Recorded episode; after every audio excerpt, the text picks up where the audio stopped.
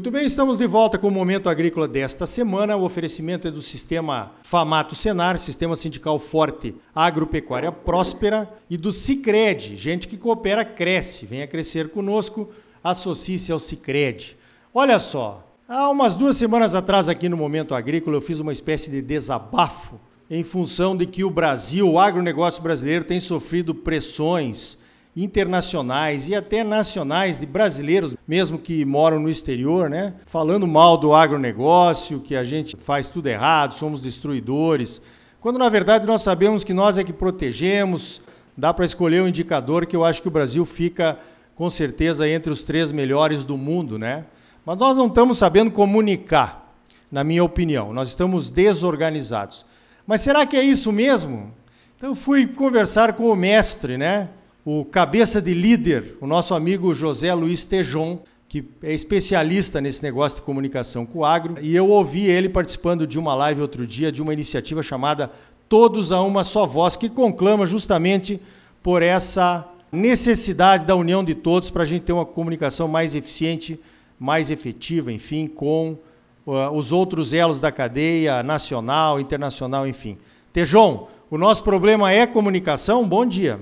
Bom dia, Lioli. Prazer falar com você aí, com o sistema aí, Famato, Mato Grosso, Cicred, né? Viva o patrocínio bom dessa cooperativa. É muito legal de estarmos juntos. Meu caro, comunicação é o reino das percepções, né? E, aliás, há uma sempre diferença entre o que o ser humano percebe né, mentalmente e a realidade, né? É, esse desequilíbrio quando ocorre, ele pode ser muito negativo e fatal. No caso do agronegócio brasileiro, a gente tem que entender o seguinte: agricultores fazem parte do agronegócio, mas agricultores não devem responder por outros problemas do agronegócio que não são dele. Então, eu acho que sim, é necessário uma ação de comunicação eh, do país para com o próprio país e para com o mundo. Agora, eu acho que precisamos chamar quem tem dinheiro para fazer isso e quem precisa fazer isso, é, que tem o dever de fazer isso. Então, Arioli, eu vejo o agricultor como é muito trabalhador, engajado, envolvido, ele se incomoda e ele quer partir ele mesmo para fazer as coisas, mas tem coisas que não cabem a ele. É. O assunto do impacto ambiental. Eu me recordo de um trabalho, Arioli, que foi feito a pedido do Grupo Amage, já tem um tempo isso, 10, 12 anos, um trabalho feito pela Fundação Espaço Eco, eh, pela Sônia Chapman, que foi a expert em sustentabilidade que coordenou esse trabalho. E o trabalho objetivava, objetivava saber qual é o impacto ambiental que a fazenda tem, desde o berço da originação das coisas do agronegócio, minas de fertilizantes, transporte, etc., até a ponta do porto para exportar. E o que aconteceu nesse estudo? Revelou que apenas 20% dos impactos ambientais estavam dentro da fazenda. 80% de impactos ambientais não estavam na responsabilidade do produtor rural. Então, essas coisas, quando você fala o agricultor e o meio ambiente, peraí, estamos falando de que tipo de métrica, que tipo de análise? Qual é a responsabilidade de tudo aquilo que antecede o produtor? Qual é a responsabilidade de tudo aquilo que vem depois da porteira para frente? E qual é a responsabilidade do, da logística, da agroindústria, uh, do transporte, tudo isso? Qual é o impacto que tem dentro disso? Eu vi um estudo desse para o algodão e muito maior era o impacto no, nas lavanderias lavando jeans, lavando roupa, muito maior era o impacto do uso de água por parte do consumidor final do que era o, o, o impacto dentro da própria lavoura do algodão. Então nós precisamos uh, uh, tomar conta, cuidado com isso. Por quê? O elo mais frágil do agribusiness é o agricultor. Por quê? Porque ele não põe preço na mercadoria, ele não domina o mercado internacional, ele não faz adição eh, de valor eh, eh, industrial, ele é cobrado por uma série de tecnologias, exigências, inovações, parâmetros, métricas, ele é o elo mais frágil. E aqui eu quero desmontar ideias que são colocadas e que, na minha forma de ver, não são verdadeiras. Ele é o setor do agronegócio inteiro mais querido pela população. Quando você fala famílias agrícolas, agricultores, a população tem por agricultores uma imagem muito carinhosa e muito positiva.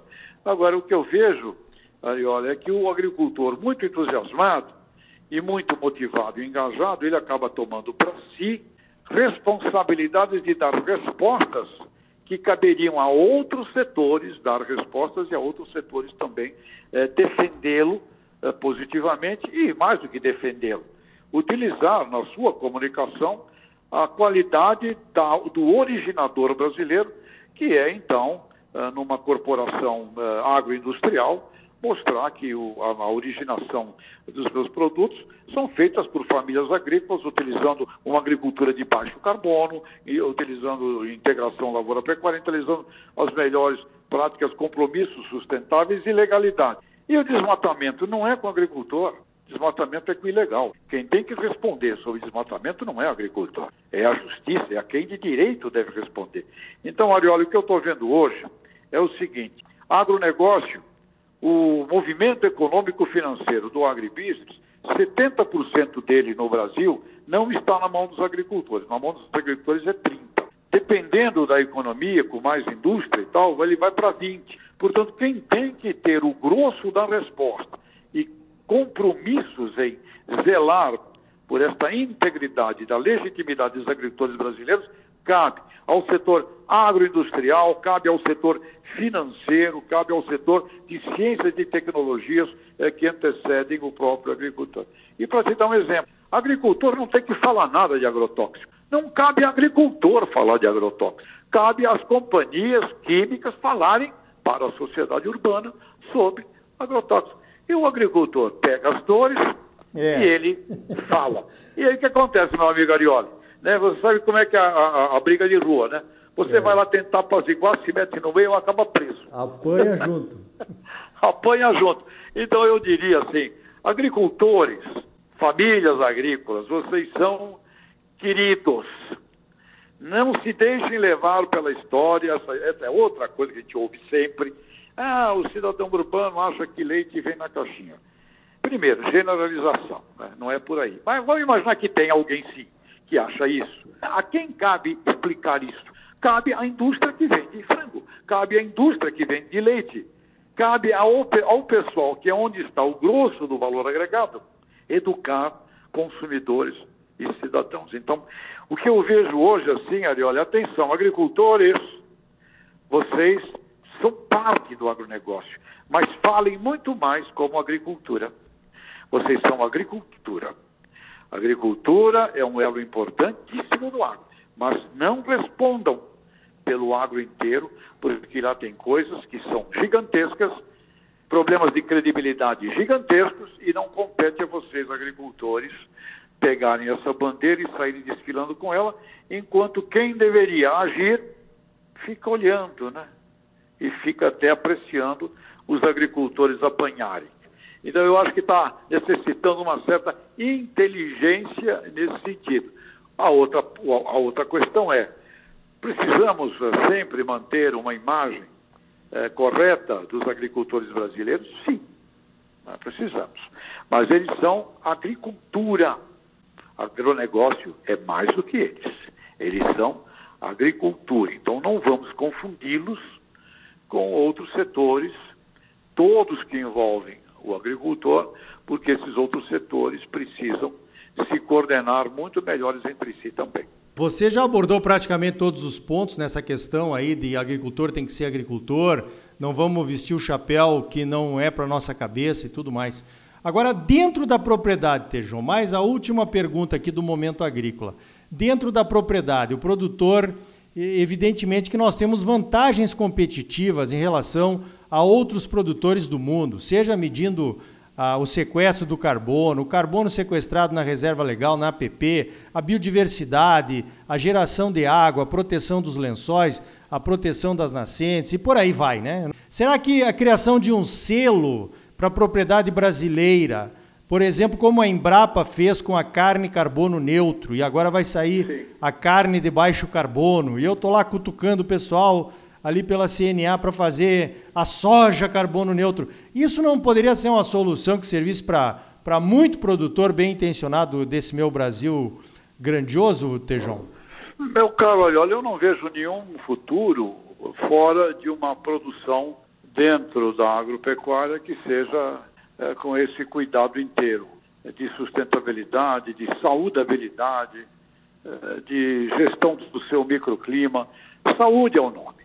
O nome do agronegócio hoje não é mais agronegócio, é saúde, é um sistema de saúde. Então, o agricultor não pode mais ser chamado somente de produtor. Ele não vai ser avaliado daqui a pouco tempo somente por bushel ou por containers ou por tonelagem. Ele vai ser avaliado pela qualidade de saúde que ele está entregando a partir da sua originação e espero, espero, será também remunerado por esse tipo de diferencial. Porque se não tomar cuidado, o pessoal descarrega em cima dos agricultores, que os agricultores sejam os deuses que fazem tudo. E, e para fazer as inovações, você tem que alavancar, tem custo, até aprender a usar, etc. Tem uma série de investimentos e de proteções que têm que ser oferecidas aos agricultores. E também tem que ser oferecido ao agricultor, sim, diferenciais por qualidade nutricional e ambiental e de água e de ar que ele está preservando. Isso tudo eu imagino que vai obrigatoriamente acontecer na remuneração eh, de produtores do planeta inteiro. Portanto, é óbvio, e quanto mais um agricultor aprende a fazer isso desde já, mais ele está preparado com seus sucessores, mais ele tem uma viagem ao futuro muito mais assegurada. E outra que a gente vê também, Ariota, quem vai, começa a fazer isso bem feito, tem, lucra mais, ganha mais. Então você tem, mesmo dentro das condições atuais, de preços, de commodity, de mercado que não mexe em prêmio por causa disso, mesmo quem começa a fazer isso, ele passa a ter um ganho melhor, porque ele passa a administrar muito mais o microbioma da sua propriedade, além de valorizá-la muito também. Né?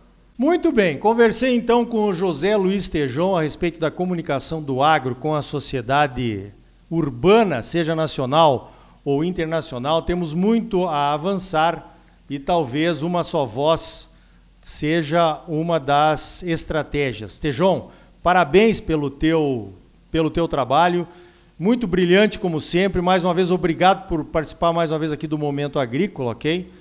E vamos tocando aí, conversando, trocando ideias, que com você sempre é um aprendizado à parte, ok? Vamos tocando e que a chuva aí amane para você colher, né? É. E parabéns, Arioli. Sou um fã seu daqui de São Paulo também te admiro muito, viu? Então tá aí, uma aula sobre comunicação, hein? Que deveríamos relembrar para sempre. E aí, o agro é ou não é um sistema de saúde? Nós vamos contar isso, contar a nossa verdadeira história de forma humilde, mas constante e bem articulada. No próximo bloco, o professor Leone Severo avisa de novo a venda antecipada da safra de soja 21-22 pode ser uma armadilha. Vá com calma. Sistema Famato Senar, mobilização total para garantir um agro cada vez mais forte em Mato Grosso. É bom para os produtores, mas é muito melhor para o nosso estado e para a nossa população. E gente que coopera cresce, venha crescer conosco, associe-se ao Cicred. Não saia daí, voltamos em seguida com mais momento agrícola para você. Música